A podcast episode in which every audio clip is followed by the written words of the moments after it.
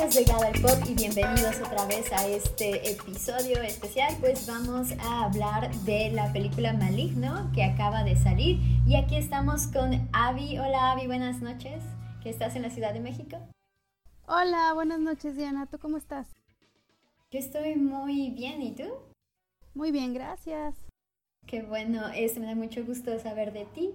Y pues bueno, este, como les mencionaba, vamos a ver de la película Maligno que acaba de salir. El director es James Wan, el guion es Akela Cooper y JT Petty. La música es con Joseph Bishara, eh, la fotografía es Don Burgess y los protagonistas, los principales serían Abel Wallis, Maddie Hanson, George Young y pues bueno, esta película este, trata sobre Madison, que es Annabelle Wallis, una mujer que está embarazada, vive en Seattle junto a su pareja Jake. Y una noche después de que discutieron, este, él la golpea muy fuerte contra la pared y ahí es cuando empiezan a suceder pues fenómenos en la casa, este, empiezan a ver unas sombras, entonces, este, desde ese momento ya es que uno empieza a percatarse de, del asunto aquí en la película, ¿no? Pero pues ya siento que ya en otras partes se desvía mucho, sobre todo en el tercer acto, y cambia de estilo de película. Entonces, este, vamos brincando de un género a otro y eso me parece algo muy interesante del director, que de hecho desde el tráiler nos avisa esta película va a ser diferente, es diferente, se los estoy avisando. Pero pues bueno, aquí voy a dejar un espacio para que nuestro productor Eduardo este, hable un poquito de su opinión. Este, sale pues. Hola Ariana, hola Abigail, hola oyentes de Gawalpok. Pues hoy solamente me, me, conecto para expresar mi breve opinión sobre esta película que me pareció muy buena, Maligno. Y bueno, eh, en resumidas cuentas, para mí, eh, Maligno no es una obra maestra, tampoco es un bodrio, eh, pero yo creo que es una mezcla de varios géneros, ¿no? De los 70s, 80s, eh, incluso puedo decir que, tiene un toque de superhéroes, ¿no? Este, sabemos que James Wan dirigió Aquaman. este film, Wan no deja de sorprender a los fans, ya que es una película que lo aleja un poco de sus conocidos Sao, El Conjuro, Insidious. Eh, una de las frases interesantes que, tiene la película es cuando, cuando hablan de vamos a terminar con el cáncer, eh, refiriéndose pues al, al, parásito o algo así que tenía la niña, eh, que ya Abby y Diana le van a tocar más a fondo. también los temas que tocan, ¿no? La acción, la identidad, algún eso como punto fuerte lo veo yo, ¿no? Eh, como punto flojo puede ser que se sale un poco del molde en, en cuanto a la, al realismo que se quiere mostrar, ¿no? Ya que eh, se supone que es una persona normal, pero sin embargo hay algunos puntos en que eh, salta de unas escaleras, le dan disparos y no se ve que tiene, o sea, es imposible que no le caiga ni un, ningún balazo y luego no se le ve heridas ni nada de esas cosas, ¿no? Eh, el póster me hace recordar mucho a, Suspiria de Darío Argento del 77 y bueno, eh, como película de terror de este año, eh, creo que es la segunda mejor película de terror que he visto, ¿no? La primera está No Respires 2, dirigida por, uruguayos y bueno, esa es mi conclusión de esta película. quédense con Abby, con Diana y les, va les van a contar muchísimo más sobre esta estupenda película. Saludos. Ok, pues muchas gracias Eduardo por este, decirnos tu opinión. Y este, bueno, pues ahora te toca a ti, Abby. ¿Tú qué piensas de la película? Sí, como ya bien lo decías tú y, como Eduardo lo dice, creo que sí también es una película, eh, sí, sí como lo, primero piensas que no, que no es diferente, que sigue, sigue la misma eh, estructura, eh, dinámica Ajá, la misma dinámica que otras películas de terror, pero en realidad ya al final, ya cuando estamos viendo la, como tú bien dices, el tercer acto o la tercera parte de la película, cambia por completo lo que tú venías pensando. Entonces ese, ese plot en el, en el, en la historia te hace así como, como decir, ay Dios mío, como que sí, sí me está interesando, ¿no? Em, creo que es una película que, que, que si bien no está tan bien recibida todavía en, taquilla. Creo que, que no es tan mala, o sea, en mi opinión no la veo que sea una película mala, es una película eh, con mucha, con mucho dinamismo, o sea, al final te deja como que sí pensando que sí fue diferente, como ya no lo advertía el, el director, ¿no? Entonces, este, sí. Este, sí, o sea, me parece interesante cómo es que al principio uno piensa todo eso, ¿no? Ay, que este es el conjuro 4. este, porque pues la casa, el estilo de la casa, en las tomas, todo se siente como que un guiño sobre sus propios trabajos, ¿no? Porque él es el director del conjuro este, 1 y 2, me parece. Este, entonces, pues también hace homenaje a otras películas, eh, como me estabas mencionando. ¿Cuáles son las películas que estabas mencionando hace rato? Creo que, que, hace, mucha referencia a películas clásicas como Poltergeist, como bien dices tú, a otras películas de, de, terror como El Conjuro. Llega a ser, hay unas tomas o hay, un, hay unas... Em, de hecho, sí, unas tomas que él utiliza que están bien clásicas en, otras películas, como por ejemplo Psycho, eh, em, El Resplandor, o sea, como que tiene una estructura en, cuanto a, a, lo técnico, muy, haciendo mucha referencia a estas películas antiguas, y inclusive la musicalización te recuerda también un poquito a las, a las películas eh, de los ochentas de, miedo, inclusive de los setentas. Entonces, la fotografía como que va rescatando Ajá, y la fotografía también, sí. Va rescatando como varias cosas de lo que él ya conoce, lo que ella ha visto y, hace homenaje a estas películas, inclusive las de él, como bien, bien tú lo mencionas. Entonces, sí, eh, sí, tú dime. Ah, perdón, este, perdón por interrumpirte. Este, a mí, de hecho, hubo una parte que mi amiga que me acompañó a verla dijo, este, ay, eso me recordó a Stranger Things, ¿no? De cuando sale lo del signo, ah, no, no signo, el, el letrero ese del hotel que hace así, este, y se ve rojo, o sea, pues sí, a ella le recordó Stranger Things, pero hay una razón por la cual Stranger Things tiene eso, que es el cine de los ochentas y todo eso, ¿no? Entonces, este, me pareció curioso su comentario que ese haya sido su referencia, porque pues hay algo más atrás de Stranger Things. Y este, pues sí, hay muchas partes de otras películas. En el tercer acto, pues ya vamos a sacar los spoilers. Eh, a mí me recordó los Matrix, o sea, cuando estaba ahí con sus y brincando y que no sé qué. Yo, yo sentí que estaba viendo Matrix. Yo dije, ¿qué pasó aquí? Eh, ahí fue cuando, cuando se con, contorsionó, porque al parecer utilizaron a un actor de verdad que supiera hacer eso.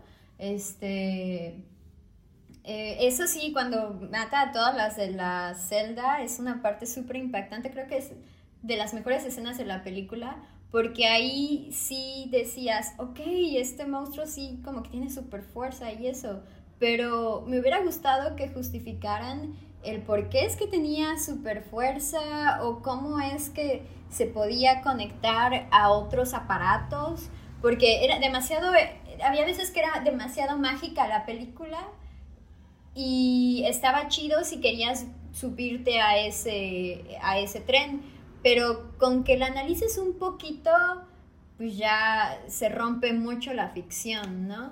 Este, cómo es que sabe todo eso de karate y disparar armas y, o sea, mm, me hubiera gustado ver algo más relacionado, por ejemplo, con Carrie, que es un personaje que hasta lo último saca todos sus poderes mentales y todos mueren, ¿no? Eso se hubiera visto más impactante y sin salirse de la misma idea de que este ser tiene poderes eh, psicodélicos o psicotelepáticos o algo así, pero mm, no, se fue más hacia el lado superheroico o super, o sea, se quiso subir ese tren porque pues las, las películas ahorita de, superhéroes es lo que está pegando al más no poder y vendiendo. Entonces, al final no sé si, si, quería ver, si estaba haciendo como que una, su versión de frágil ya ves, de ese mismo universo. No, no sé, a ver tú qué piensas. pues mira, yo creo más bien que, que, que Juan em, quería explicarlo desde otra película entrañable de, de, los. No, recuerdo bien si son ochentas, creo que sí. De Poltergeist. Sí, en la película de Poltergeist, esta niña que ha sufrido de traumas em, desarrolla como una, un poder que hace que se, que se manifiesten cosas paranormales. Entonces pienso que por ahí lo pudo haber, lo pudo haber explicado un poco sobre, sobre lo que pasaba, porque fue una niña que, que tenía esta cosa pegada atrás, ¿no? Que era, que era un, un gemelo que no se desarrolló y que se, y se pegó ahí. Y, y, que, pero aparte desarrolla todo este proceso de poltergeist si de, eh, telequinésico y de fuerza y de que podía manejar la electricidad, porque hay una parte en, Poltergeist, la película, en donde, en donde se ve así la tele, porque hay una parte también en esta película donde, donde tú ves la tele. Ah, como que se abre, ¿no? Así, Entonces empieza a hablarle desde la tele el, el, el, el um, tumor, el hermano pegado, parasitario, Gabriel, y pues creo que también nos hace mucha referencia a lo que pasa en Poltergeist y creo que yo lo podría explicar desde ese punto porque como, como ya es mucha la fuerza psíquica que ella tiene, eh, empieza a tener este tipo de, de, superpoderes o de poderes o de fuerza, ¿no? Sobre fuerza humana. Entonces, por ahí yo lo podría explicar desde ese punto de vista, ya que está haciendo referencia tan, a varias películas 70s, 80s, 90s, yo lo podría explicar más como por ahí, tal vez. Pero a ver, a ver, está chido que nos traiga otras películas y que podamos conectarlo, ¿no? Eso está padrísimo. Alguien que lo hace bien sería Quentin Tarantino, porque a pesar de que no hay como que, o sea, de que, de que jala de otras películas, él se crea su propia ficción y no necesitas haber visto películas del, del este, japonesas como para entender que todo lo que está pasando, ¿no? Entonces eso yo creo que le está fallando a James Wan, eh, porque pues si, si, si para eso debiste de, si para ver esta película debiste de haber visto Poltergeist, que es una película que no tiene totalmente nada que ver, entonces esta, esta película es solo para cinéfilos, ¿sí me explico? Entonces yo creo que debería de sostenerse sin necesidad de poder hacer referencia a una película que ni siquiera fue de él, pero pues, o sea, ahí va, este director ha estado como que metiendo sus manos en diferentes cosas y yo creo que pues él hizo Aquaman también, no, no hay que olvidarlo. Entonces, este, Chance y por eso dijo, ay, pues acabo de aprender esto y acabo de aprender esto otro y vamos a conectarlo y a ver qué pasa, ¿no? Entonces, este, ay, pues no sé, o sea, sí me gustó, no del todo, no la amé, no es de mis películas favoritas. Creo que esa película pudo haber llegado, o bueno, no quiero adelantarme al futuro, ¿verdad? Porque chance en el futuro sí sea una película de culto. Eh, porque pues ahorita no ha sido amada hasta el momento. Entonces eso es lo que significa una película de culto, que una película cuando no es amada, cuando sale y ya después este, ya todo el mundo la ama, ¿no? Entonces, este, pues no sé, o sea, sí, sí, me, sí me gustó la idea del, gemelo. Eh, yo de hecho lo llegué a deducir, yo dije, ok, si tiene un hermano y no lo estamos viendo, significa que era un hermano que se pegó, a, o sea, que, que, que, nació en parte de ella, pero ¿en qué parte de ella está que ella no lo ha visto? O sea, yo eso estaba tratando de entender, o sea, qué parte de ella, pero ya cuando me lo sacar, me sacaron eso y te van dando las pistas, o sea, pues sale de, de atrás, ¿no? Ella está, ella está así acostada y de repente sale de atrás, o sea, hay pistas, entonces sí está muy interesante, sí te van soltando cositas eh, que, que tratas tú de agarrar, pero al mismo tiempo te trata de distraer, porque pues como dices tú, al principio nos muestras lo típico de una casa embrujada, la sombra, el fantasma, o sea, trata de distraernos durante toda la película para que en, eh, al final sea como, ¡ah! Así como de ese, ajá, que le vas, le vas haciendo así, así sentí al, al así, con todos sus, con todos sus superpoderes y eso, o sea, no sé, me gustó, pero partes, no, como la música, no me gustó. Hubo varias partes de las actuaciones que dije, que esto es la Rosa de Guadalupe? O sea...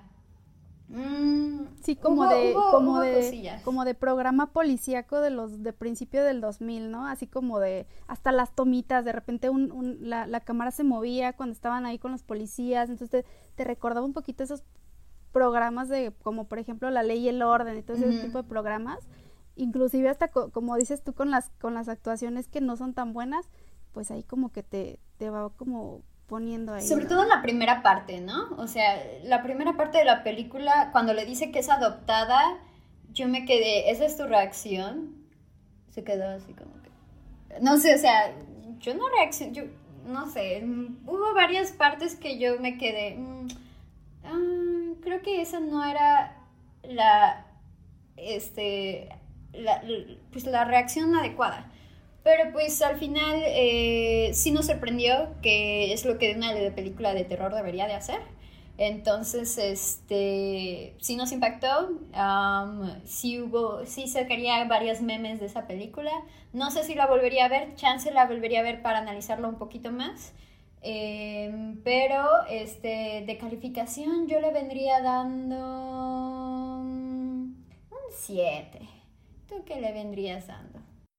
Sí, yo creo que entre lo último que he visto de películas de terror que se, que se han estrenado entre el año pasado y esta, creo que por el hecho de sorprenderme así de que no te, no te esperas que sea un tipo Edward Mordrake que está aquí en tu cabeza, creo que podría darle un sí, con, entre un 7 y un 8, porque sí me interesó al final, o sea, esa parte sí de verdad fue como un giro que me gustó, que supe, que pensé que era interesante, que sentí interesante. Entonces, si entre un 7.5 y un 8, sí, sí le doy.